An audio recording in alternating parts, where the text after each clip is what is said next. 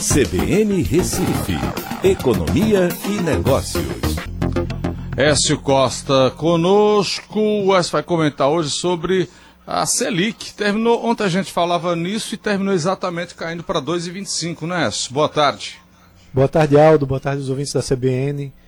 A expectativa é grande, Aldo, para que realmente a taxa de juros básica da economia, a Selic, caia dos 3% ao ano que está hoje para 2,25%. É quase um consenso no mercado e o próprio Banco Central já vem, é, na última ata do Copom, anunciando que iria reduzir.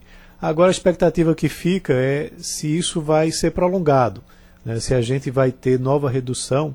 É, há um consenso também que, por alguns analistas, que talvez esteja chegando aí ao fundo do poço já, que é, não consiga mais baixar a taxa de juros sem criar algumas disfuncionalidades no mercado é, de, de, títulos, é, mas já há outro grupo que fala que não, que esse não seria o fundo do poço, que pode cair ainda mais numa próxima reunião, é, de repente para 1,75, até falam nesse patamar.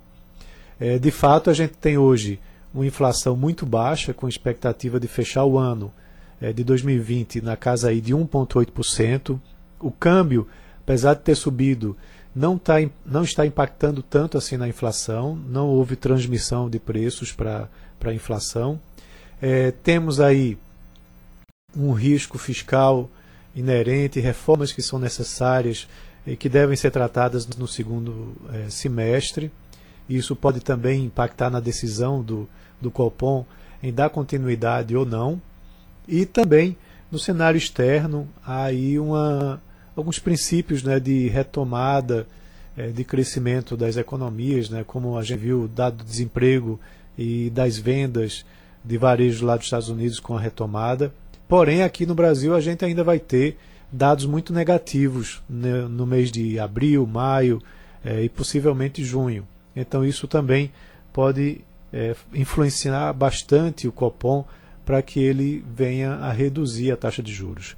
O que eu diria hoje que pode impedir uma maior redução da taxa de juros numa nova reunião seria basicamente é, o fato de você ter muito risco no país e uma taxa de juros baixa demais faz com que o governo não consiga é, comercializar os seus títulos no mercado, né, já que o risco seria muito elevado para o baixo retorno.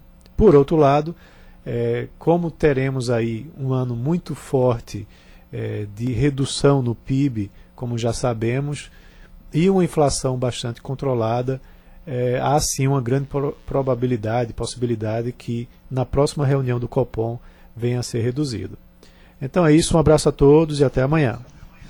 Ok, Écio. Obrigado. Até amanhã.